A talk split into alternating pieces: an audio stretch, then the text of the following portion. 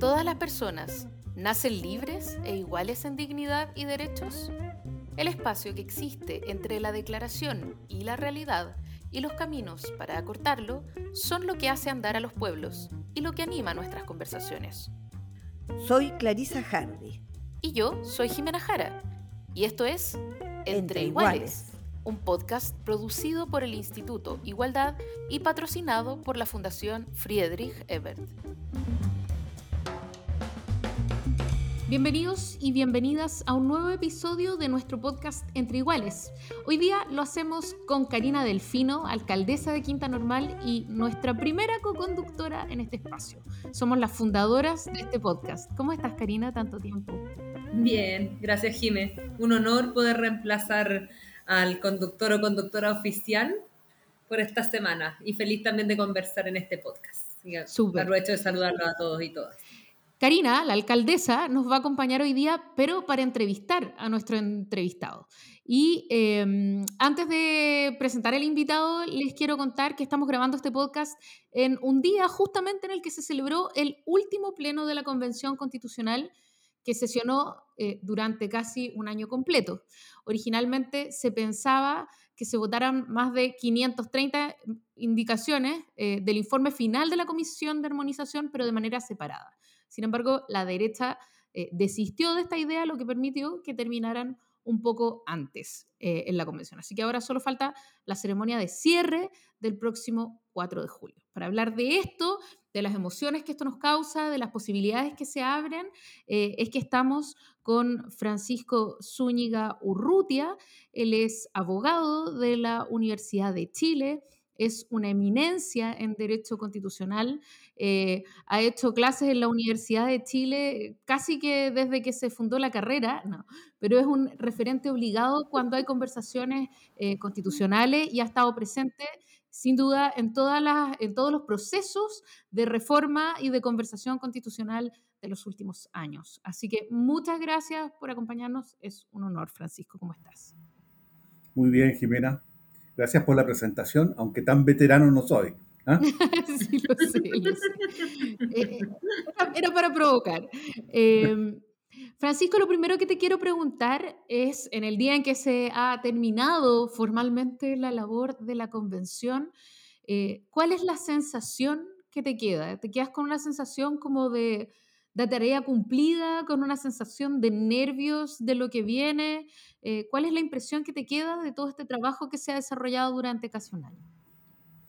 A ver, yo creo que la convención ha tenido un decurso difícil Recordemos que se instala en el gobierno del expresidente Sebastián Piñera. Tuvo muchas dificultades operativas inicialmente, carencia de medios, eh, y se, se sobrepuso a esa dificultad inicial. Tuvo también a mitad de su tiempo eh, el hecho bochornoso de un convencional impostor, el caso Rojas Vade, ¿no? que melló, melló indudablemente el prestigio, la legitimidad de la convención, en particular de eh, los colectivos independientes. Y en tercer lugar, eh, la convención, y esto lo dijimos en un libro que publicamos el año pasado, es una asamblea constituyente plebeya. ¿Qué quiero decir con este término? Plebeya Quiero decir que es una asamblea constituyente que es reclutada por el voto popular a partir de eh, movimientos sociales y ciudadanos que no pertenecen a las élites tradicionales. Y eso marca profundamente el tipo de debate, el tipo de representación de intereses y a veces la agenda identitaria en la convención. Eso se llegó a traducir también en una cierta incivilidad al interior de la convención, que terminó mellando, mermando su legitimidad y el prestigio de la convención a ojos de la opinión pública. Y finalmente, eh, también esta agenda identitaria eh, significó posiciones en alguna medida sectarias al interior de la convención.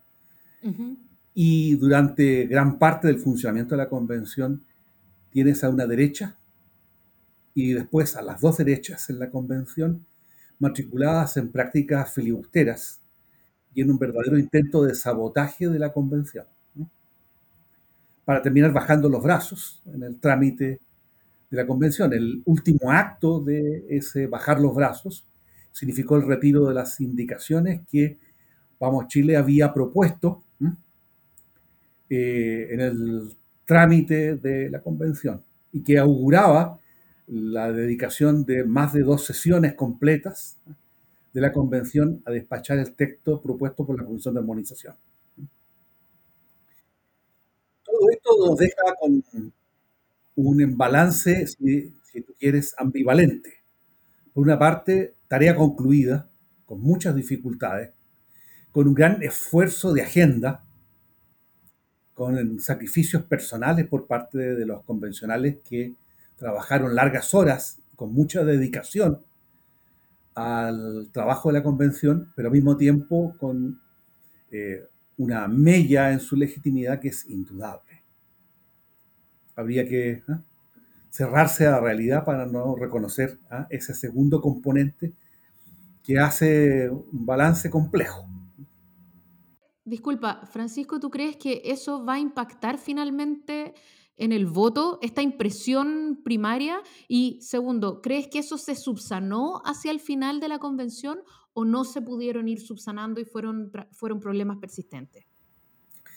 A ver, fueron problemas persistentes, pero eh, que involucraban a una minoría dentro de la convención, porque se forjó en la convención una mayoría de dos tercios o más para aprobar eh, el grueso de su articulado y también para impedir que algunas propuestas estrambóticas o descaminadas se aprobasen.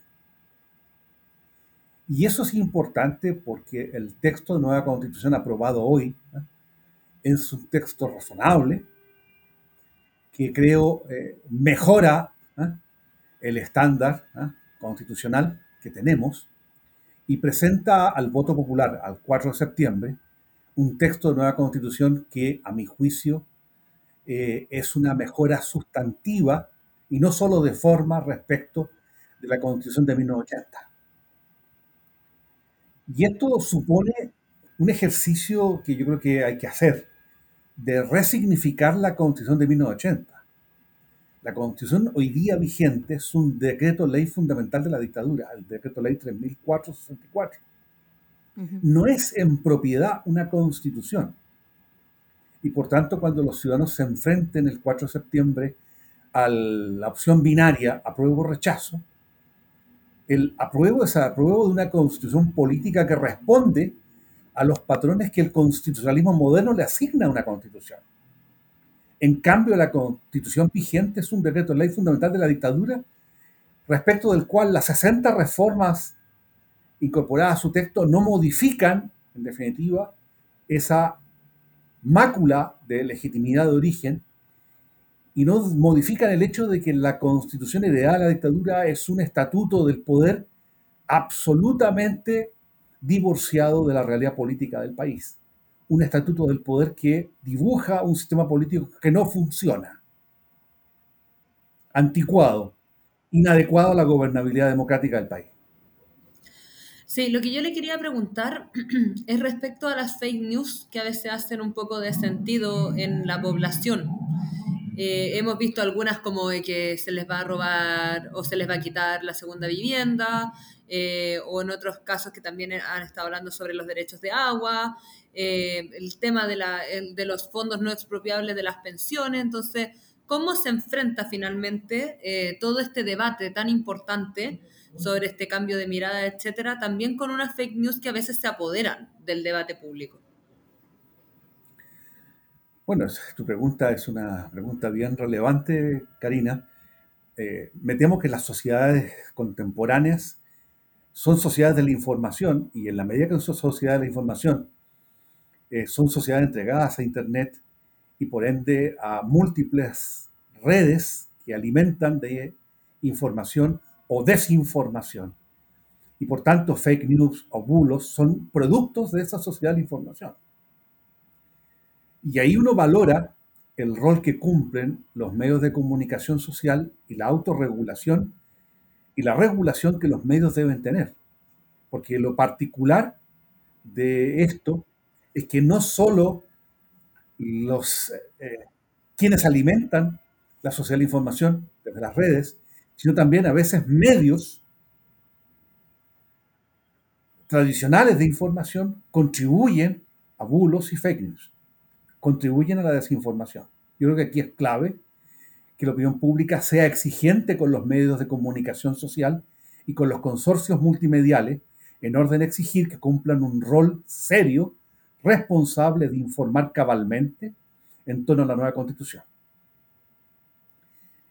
Y en línea con eso, yo creo que la responsabilidad de los partidos políticos, movimientos sociales que, que están por el apruebo, la responsabilidad que tienen es llevar a cabo una campaña profundamente pedagógica respecto de los contenidos. No hay manera de exorcizar fake news y bulos sino con una campaña que informe adecuadamente, informe de manera objetiva, completa ¿ah? a los ciudadanos. Eso es parte de lo que estamos tratando de hacer justamente, Francisco, en este espacio.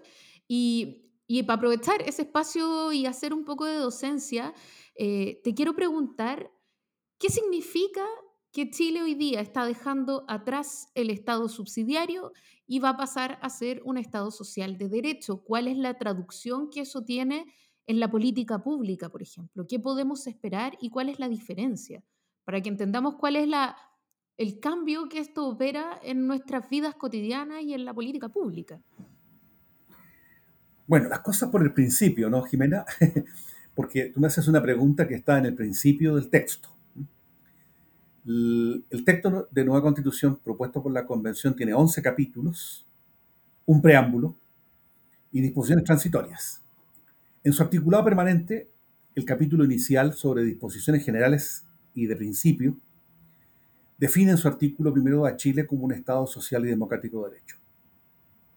Esa es una decisión básica que la Constitución hace que impacta no solo a la organización del Estado, también a la relación que el Estado tiene con la economía, la sociedad y las personas.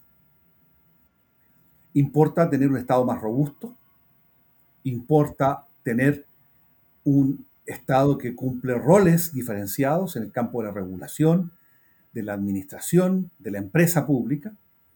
Importa también reconocer un Estado con un rol muy activo en materia de derechos económicos, sociales, culturales y ambientales.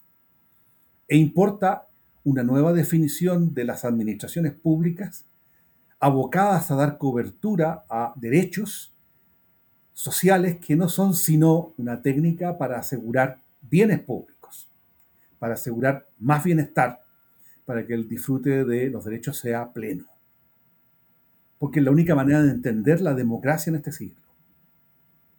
La democracia no consiste en solo votar cada cuatro años, consiste también en tener una sociedad en que los derechos estén garantizados sobre, a base de ciertos mínimos que las personas puedan disfrutar de bienes públicos universales, básicos, asegurados, efectivamente. Y eso el Estado social o Estado de bienestar viene a hacerlo. Y no es ¿ah? Un cambio de modelo en la economía, porque el Estado de bienestar se desenvuelve en el marco de las economías capitalistas, pero viene a introducir un trato civilizado en el marco de las economías capitalistas con mucha más simetría entre capital y trabajo y con una sociedad más plena desde el punto de vista de los derechos de las personas. Yo también tengo una pregunta en ese sentido, Francisco. ¿Cuál cree que serían como los aspectos más relevantes que deberían eh, nosotros desde la prueba relevar ante esta eh, ante esta finalmente debates que se van a, van a dar en torno a la nueva constitución en simple? No sé si te dijera los cinco aspectos para poder darlos a conocer a la ciudadanía, cuáles debiéramos tener esos que fueran más relevantes o que le afectaran más a la población también. A ver, está bien. Yo creo que aquí hay como algunas definiciones básicas. Una de ellas, el Estado social, que me parece muy gravitante. La segunda, una nueva república, una democracia representativa, participativa, paritaria. Tercero, una nueva forma de organizar territorialmente el poder en que el Estado regional y las autonomías en el Estado regional tienen ¿ah? un potenciamiento ¿ah? inédito en la historia de Chile. En cuarto lugar, una nueva relación entre las personas y el Estado a propósito de la religión y la espiritualidad, que es el Estado laico. Y finalmente, un nuevo trato del Estado y las personas en materia de derechos, que supone ir más allá de los derechos civiles y políticos tradicionales para enfrentar un mundo de derechos más complejos en una sociedad más compleja. Derechos vinculados a la autonomía de las personas, como los derechos reproductivos de la mujer, los derechos de la era digital, los derechos del consumidor, los eh, nuevos derechos sociales y finalmente los derechos de la sociedad de la información. Son derechos que no son a la vida cotidiana de hoy, son derechos contemporáneos. ¿Cómo no va a ser relevante el derecho al olvido, por ejemplo? ¿Cómo no va a ser relevante el derecho a la desconexión? ¿Ya? En la sociedad en que vivimos, en que el teletrabajo es cada día más importante. Entonces, la vieja privacidad, la vieja intimidad adquiere en la sociedad de información dimensiones o características distintas. Y la constitución aprobada por la convención es contemporánea porque se hace cargo de la inserción de la vida nuestra en el siglo XXI. Cosa que no ocurre con la constitución vigente. A propósito de hacerse cargo de desafíos que eh, hemos postergado, la actual eh, constitución no se hace cargo de la relación que existe entre los pueblos indígenas y el Estado de Chile, concretamente, eh, o no lo hace desde una perspectiva de derechos al menos. y justamente el tema de la plurinacionalidad y sus complejidades, porque hay complejidades, ha estado en el ojo del huracán en esta conversación y a lo largo del, debate constitucional. Sin duda que es difícil para muchas personas pasar de una constitución que no reconoce a los pueblos indígenas a uno que establece que Chile es un Estado plurinacional.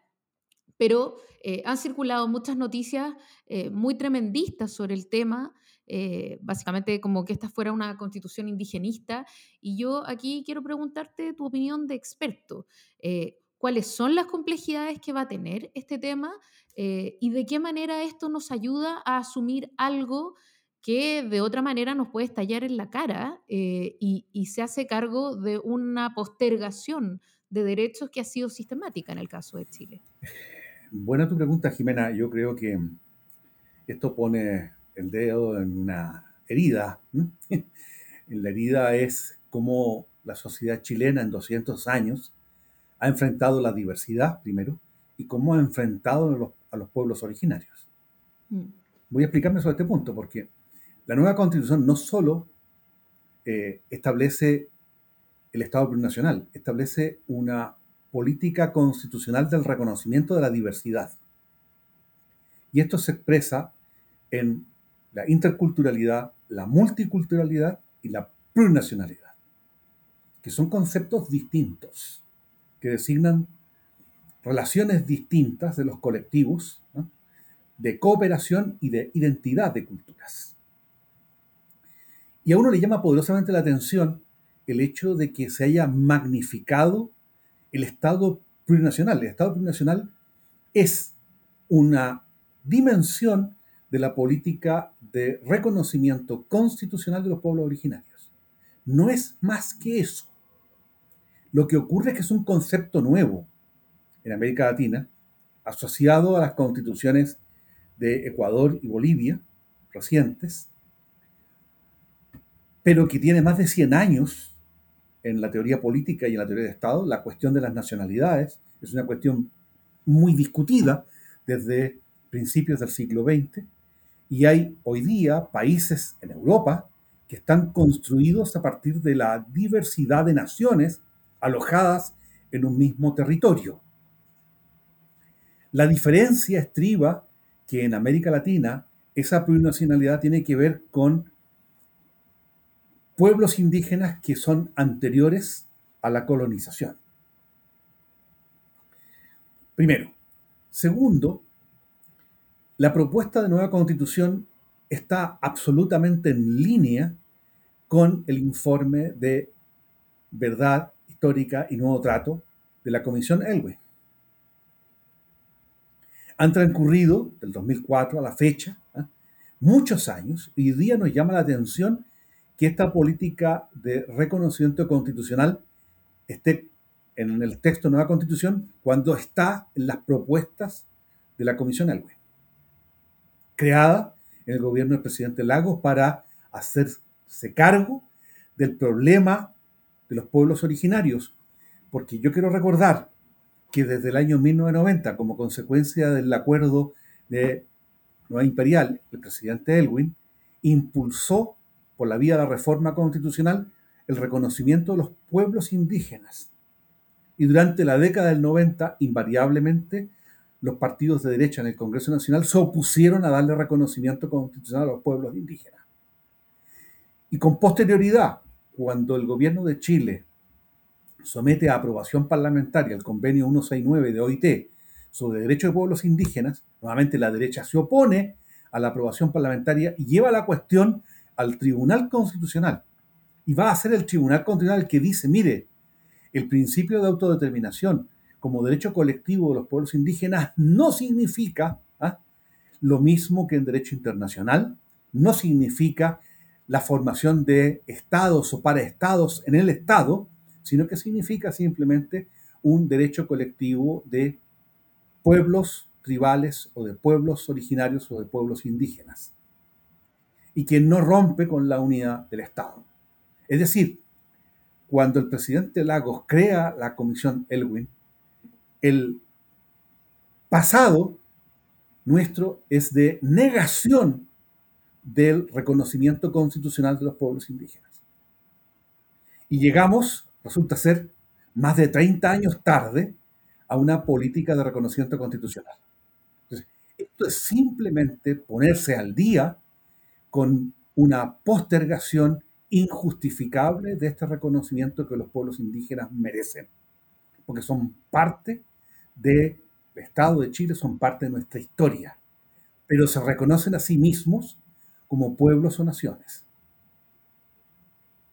Y el dato básico del censo de población es evidente porque el censo de población del 2017, que registra un 12% de la población del país que se reconoce como pueblo indígena o pueblo originario, es un dato básico porque es un censo en que es el censado el que se autorreconoce como perteneciente a un pueblo originario. Me quería hacer una pregunta respecto a, mm, al riesgo que significa también que hagan el rechazo, en el sentido no de, del rechazo que ellos dicen eh, rechazar para reformar, sino que más bien en el riesgo de que pueda generar un nuevo, una nueva revuelta, porque en el fondo la manera de que la, la revuelta social o el estallido pudo canalizar esa energía fue a través de un proceso constituyente pero que no exista ninguna nueva carta o ninguna nueva constitución, eso también puede generar eh, en el fondo una, una, rabia o un descontento que a lo mejor no se va a ver el día del plebiscito, pero sí en el mediano plazo. Entonces también cómo se canaliza eh, esa energía que en algún minuto lo hizo a través del proceso constituyente de otra manera si no es con el apruebo. Eh, eso y también para ir finalizando ya la entrevista, Francisco.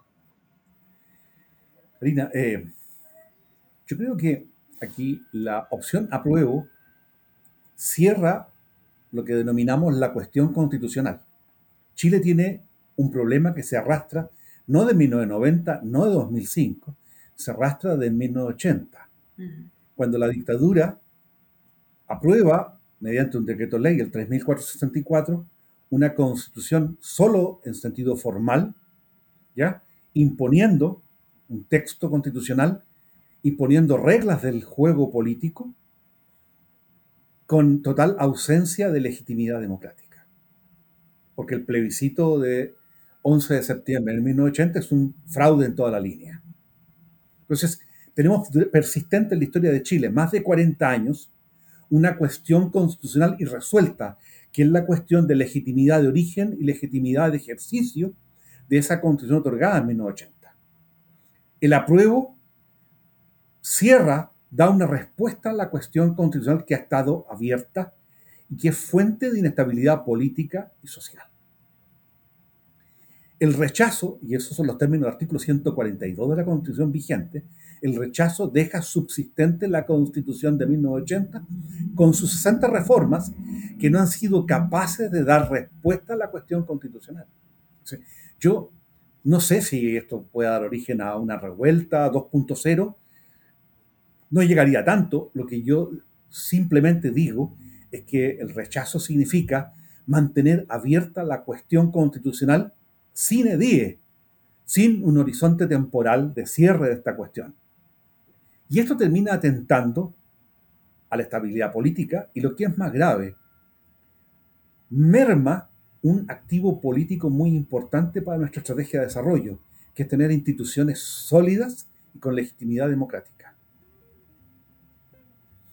En este sentido, yo creo que el referéndum del 4 de septiembre es una oportunidad histórica de cerrar un largo capítulo y tener un arreglo institucional que Chile merece y que sea un activo de nuestro desarrollo futuro.